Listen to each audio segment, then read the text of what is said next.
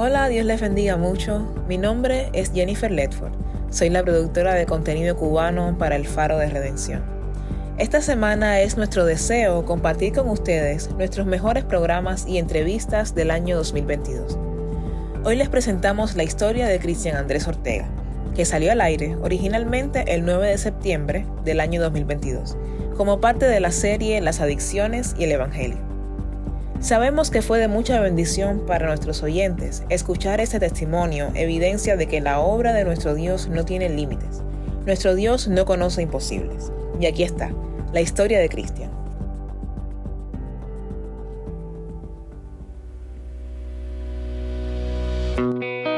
Eran las 12 y 40 y algo, 12 y 30 y algo, pero recuerdo como si fuera el mismo, que me metí en la cocina y me arrodillé.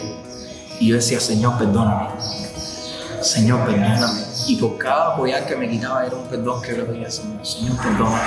Señor, perdóname. Me quitaba los pulsos, me quité el gorro. Y a partir de ese instante, mi vicio se fue. Ya no fumaba, ya no tomaba. Mi manera de pensar cambió.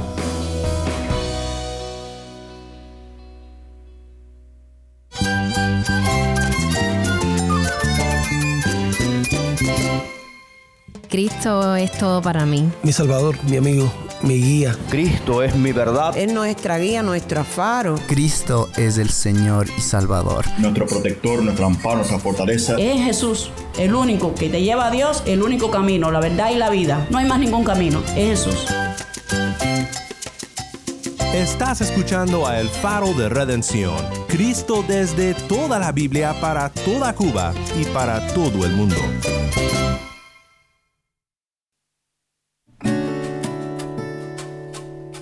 Hola, soy el pastor Daniel Warren. Gracias por acompañarme aquí en El Faro. Estamos en una serie titulada Las adicciones y el Evangelio.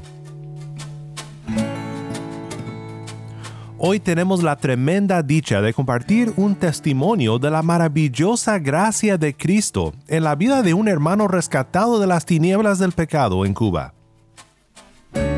Recuerdo que un día un muchacho me invita a una fiesta y en medio de, esta fiesta me dice, oye compadre, vamos a comprar un taco y vamos a meterle mano. Y yo me voy para Ponche con los muchachos, yo doy mi plata.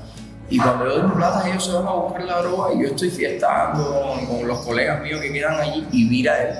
Y un grupito nos vamos para detrás de un puente y ahí empezamos a fumar. Pero estaba en aquel entonces una droga que era droga sintética, la ambrosia. Y yo empecé a fumar y a fumar, a fumar, a fumar, y ya lo mismo por la boca que por la nariz. Y hubo un momento en que ya yo me, me sentía mal, y yo le digo a los muchachos de cajero, me siento mal. Yo estoy, parece que teniendo una sobredosis, ¿ves? Y dice, sale de ese canal, no te metas en esa línea, tú olvídate eso y tú disfrutas. Pero yo trataba de disfrutar, pero no podía. Era imposible yo disfrutar con ese efecto tan fuerte. Y caigo desmayado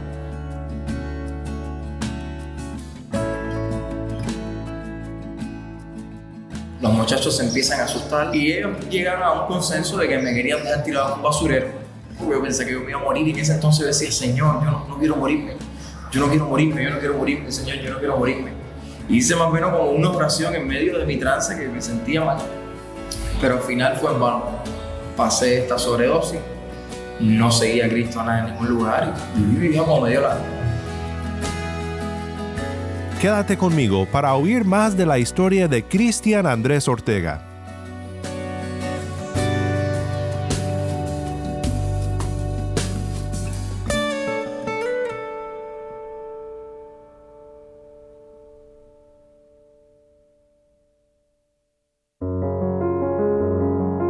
Algo que me ha encantado hacer en nuestros cuatro años al aire es poder proveer un espacio a través de este programa para compartir historias de redención de personas con todo tipo de pasados. Las adicciones muchas veces se desarrollan como un intento inútil para resolver el profundo dolor y daño que ocurre en la vida. Debemos de mirar a las adicciones en muchos casos tanto por el lente del pecado como por el lente del sufrimiento.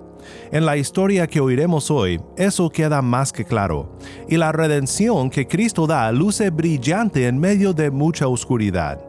Vayamos ahora a Cuba con Cristian Andrés Ortega.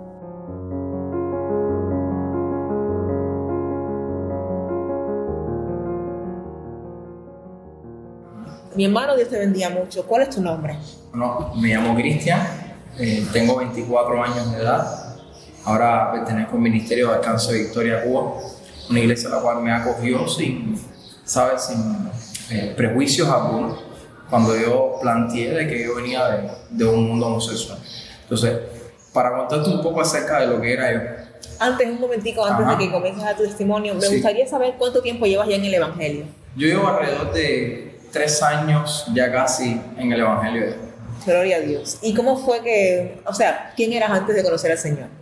Bueno, desde bien pequeño yo digo que sufrí una serie de eventos.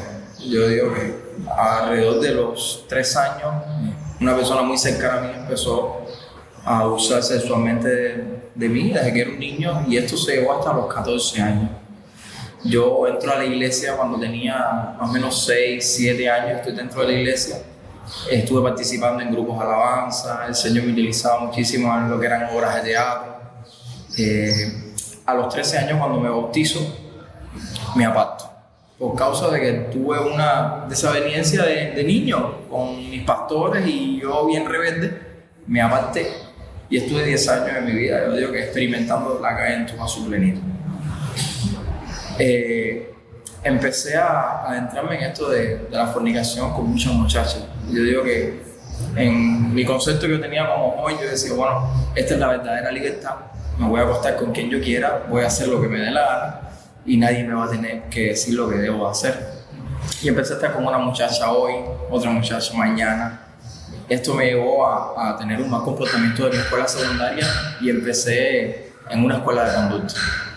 Dentro de la escuela de conducta sufrí un bullying de todo tipo. Yo tenía que fajarme, porque si no me daban golpe a mí, era estilo como una prisión aquello ahí, entre jóvenes. Entonces, este que quería ser evacuado, el otro que, que tenía su, su gesto femenino, entonces yo tenía que darle un galletazo a aquel. Y era una manipulación bien perversa entre todos esos jóvenes que yo tenía que moverme. Yo, yo mantenía el concepto de que si no puedes con el enemigo, únete a él. Y yo me empecé a meter entre todo esto y yo era uno más. Si había que fumar droga, había que fumar droga. Y yo estaba metido en todos los eventos. Recuerdo que un día un muchacho me invita a una fiesta y en medio de, de esta fiesta me dice, oye compadre, vamos a comprar un taco y vamos a meterle mano. Y yo me voy para el bonche con los muchachos yo doy mi plata. Y cuando yo doy mi plata, ellos se van a buscar la droga y yo estoy fiestando con, con los colegas míos que quedan allí y vira él. Y un grupito nos vamos para detrás de un puente. Y ahí empezamos a fumar. Pero estaba en aquel entonces una droga que era droga sintética, la ambrosia. Y yo empecé a fumar, y a fumar, y a fumar, y a fumar, y ya lo mismo por la boca que por la nariz. Y hubo un momento en que ya yo me, me sentía mal. Y yo le digo a los muchachos, de cajero, me siento mal. Yo estoy, parece que teniendo una sobredosis, ¿ves? Pero yo trataba de disfrutar, pero no podía. Era imposible yo disfrutar con ese efecto tan fuerte. Y caigo desmayado. Los muchachos se empiezan a asustar, no podían llevarme para el policlínico porque en aquel entonces estaba puesto creo que una ley de que tenía que pagar el que, consumiera, como el que lo acompañaba, como el que lo vendió. Ahí pagaba todo el mundo. Entonces la gente no me llevaba al policlínico porque el policlínico estaba lleno de policía y decía, me van a meter preso si a estos muchachos. Y ellos llegan a un consenso de que me querían dejar tirado en un basurero, de tal manera de que, bueno, nada, el efecto se pasaría y Cristian se despertaría ahí. Pero no, empecé a vomitar un líquido rojo. Y yo había tomado vino y la gente parece que no sabía, entonces pensaban que era sangre. Entonces empezamos a asustar, empezamos a asustarnos porque yo pensé que yo me iba a morir y en ese entonces yo decía, Señor, yo no, quiero morirme, yo no quiero morirme, yo no quiero morirme, Señor, yo no quiero morirme. Hice más o menos como una oración en medio de mi trance que me sentía mal. Pero al final fue en vano. Pasé esta sobredosis, no seguía a Cristo nada en ningún lugar y viví como me dio la. De, lejos de esto empecé a trabajar, buscar mi dinero por mí mismo. Y uno de los colegas que me encuentro me dice, compadre, tengo una opción de ganar plata fácil. Yo le dije, sí, sí, sí, sí, vamos a ganar dinero fácil. Tú nada más tienes que irte para acá y esperar ahí a, que un tipo te recoja, te vas con él. Y por esto está cobrando bastante dinero. Nosotros estamos cobrando 50, 60, 20 dólares y eso es dinero. En aquel entonces estaba el cambio del, del, CUC y 25 dólares, eran 25 dólares. Yo dije, bueno, perfecto, eso es plata fácil. De todas maneras, yo había tenido dos o tres relaciones con varios muchachos, o sea que la acostarme con un viejo no me, no me afectaría nada. Me voy para el bimbón. Recuerdo que la primera vez que fui, eh, me llaman y me dicen, venga acá, Flavio, y me voy. Vaya, describir lo que sucedió en ese lugar sería una locura porque no viene al caso. Solamente sí sé que era una, o una, una pieza que tú tirabas ahí y ya. No podías moverte, no podías hacer nada. Solamente tenías que hacer lo que te pedían. No era. Es verdad, tenía dinero. Es verdad que empecé a, moverme con todas estas cosas y ya yo me vestía de otra manera diferente, ya yo tenía zapatos, tenía prendas, tenía todo, pero realmente por dentro ninguna de estas cosas podía limpiar lo sucio que me sentía. Yo me intenté quitar de esto y empecé a invertir en un negocio.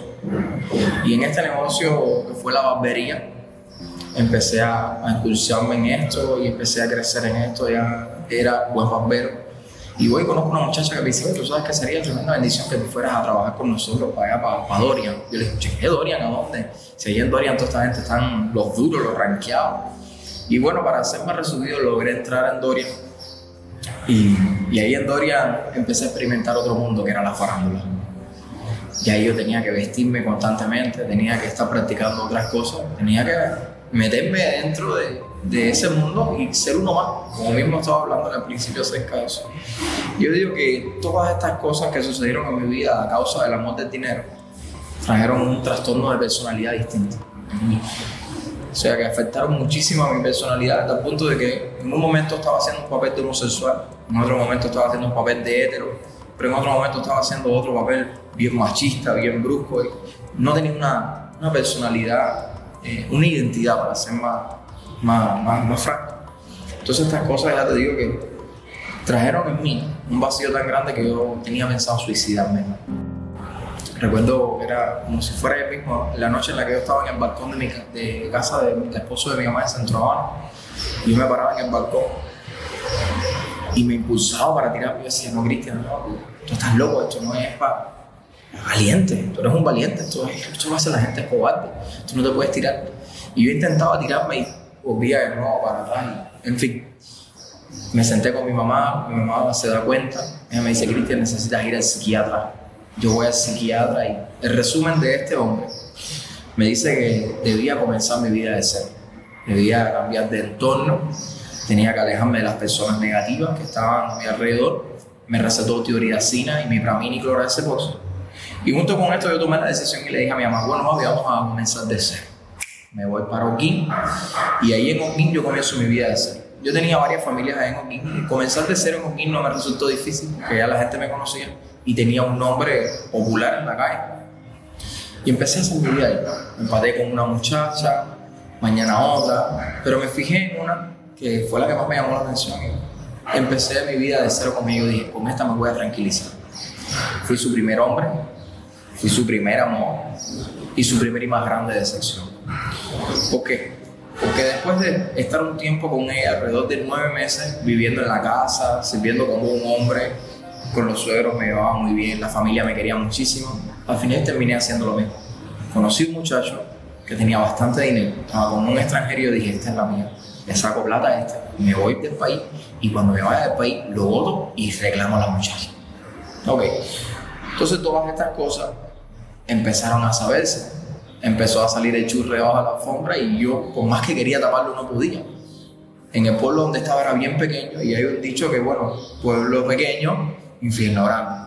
Entonces, la gente empezaron a hablar y a comentar y yo no quería que comentaran. Hasta que yo dije, mira, voy a tomar el paso y me voy a montar en el barco y voy a fingir una apariencia de homosexualidad, aunque ya estaba empezando a gustarme que ya me sentí un poco más cómodo, ya incluso a veces hablaba con mujer mm, en frases, hay niña, oye, mira, loca. Entonces, estas cosas yo digo que fueron eh, impregnándose dentro de mí y me sentía cómodo.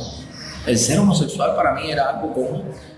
Y resulta ser de que la- las afectaciones del pasado aún seguían presentes en mi interior.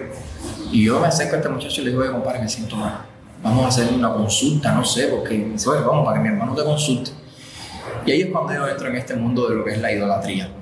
Voy, me consulto con el hermano, empiezo a, a ver con lo de los caracoles y él me dice, Cristian, compadre, tú lo que tienes es un muerto arrastrado. Yo le dije, sí, necesito lo que tienes un muerto arrastrado, tú necesitas coronarte ocha ya, pero ya. Porque el signo que te salió es agua y, y, y candela. Y cuando tú lo unes los dos, tú estás metido en tremenda volviendo. Yo le dije, sí, compadre. Y dice, sí, sí, y vas a morir por manos de un extraño, así que necesitas hacerte santo. No, vamos a meterle. Vamos a meterle. Este muchacho empieza a moverse, eh, empieza a pedirle dinero al extranjero, empieza a sacar dinero por aquí, por allá.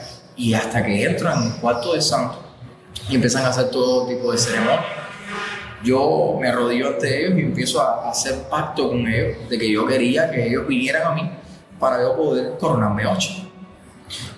En resumen, empecé a tener bastante prenda, empecé a tener bastante ropa, fama, fui creciendo, las muchachas se fijaban mucho en mí, hasta el punto que me iba a comprar una moto, que ese era mi sueño en aquel entonces, pero en mi interior todavía seguía ese vacío. ¿Y cómo fue que llegaste a Cristo? ¿Cómo fue que llegué a Cristo? Una de las muchachas que yo había tenido en mi pasado, yo la había sacado de la iglesia. Ella me predica en medio de mi honra. Y yo le digo, sí, Lisa, pero ¿cómo yo me quito esto? Si yo me quito todo esto, todo esto va a acabar conmigo, me voy a volver loco. Yo hice pacto con toda esa gente, toda esa gente me va a acabar. Y me dice, Cristian, no tengas miedo, tú sabes del Dios en quien tú has creído. Tú solamente tienes que soltar eso y no te va a pasar nada. Y yo le digo, Lisa, tú lo que estás loca, chica, dale para allá. Resulta ser que empiezan las desavenencias entre yo y el muchacho. Y yo le digo, mira, vamos a casa mi abuelo a unos días. Y recuerdo que esa noche a las 12 y pico yo estaba hablando con Lisa. Y ella me dice a través del WhatsApp, Cristian, deja todo eso. Y yo digo que fue el Espíritu Santo mismo, porque emitir una, una entonación a través de un mensaje o emitir un comunicado a través de un mensaje, tú tienes que darle la entonación, tú tienes que, no sé, fue algo extraño. Eran las 12 y 40 y algo, 12 y 30 y algo, lo recuerdo como si fuera el mismo, que me metí en la cocina y me arrodillé. Y yo decía, Señor, perdóname.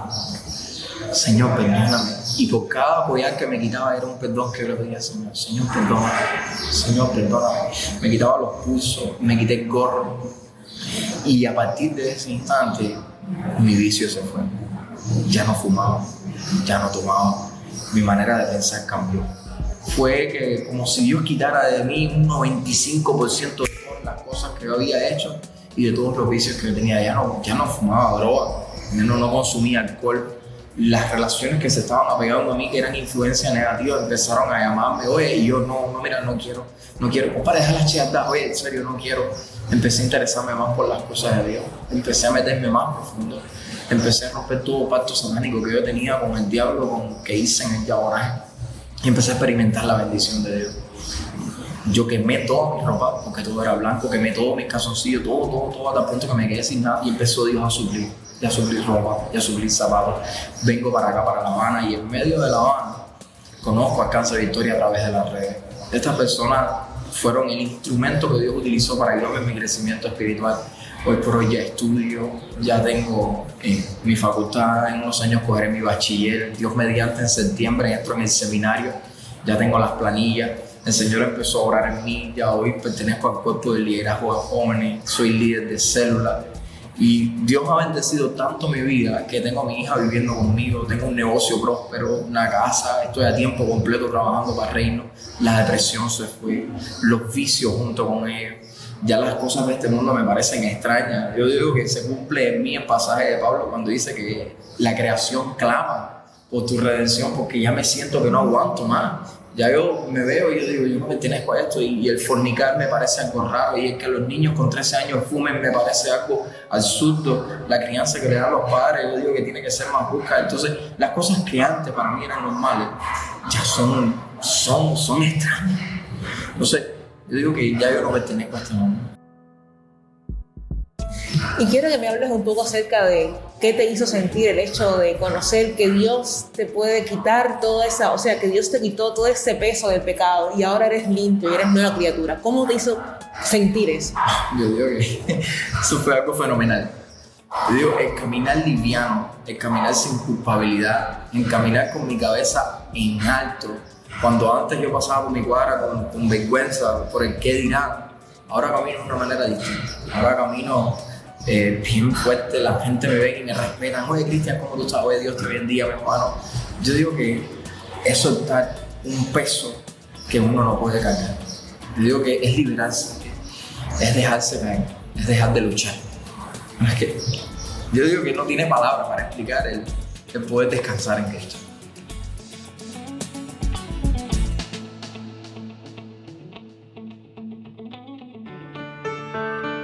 Soy el pastor Daniel Warren y esto es el faro de redención.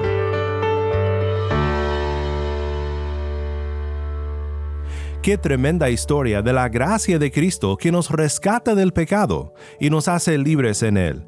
Muchas gracias, Cristian, por compartir tu historia con nosotros. Oremos juntos para terminar. Padre Celestial, te damos gracias por la vida de nuestro hermano Cristian y por todos los que nos acompañan que conocen tu gracia, la cual puede rescatar al pecador de la oscuridad y dar a todos los que te buscan en Cristo una nueva libertad. Oramos por los que aún van por un mal camino.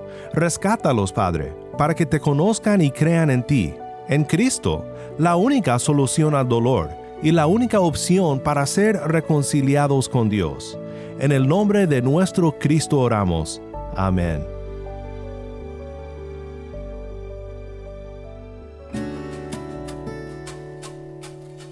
Si estás en sintonía fuera de Cuba, te animo a que ores para unirte con nosotros en nuestra misión de hacer resplandecer la luz de Cristo en Cuba y de compartir la voz del pueblo de Dios en esta hermosa isla con oyentes en todo el mundo.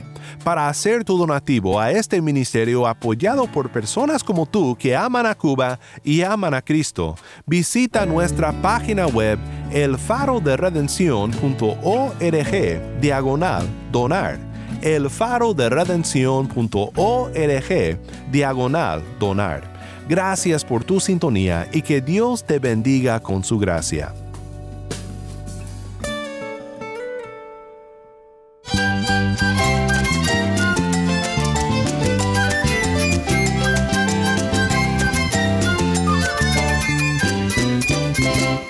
Soy el pastor Daniel Warren.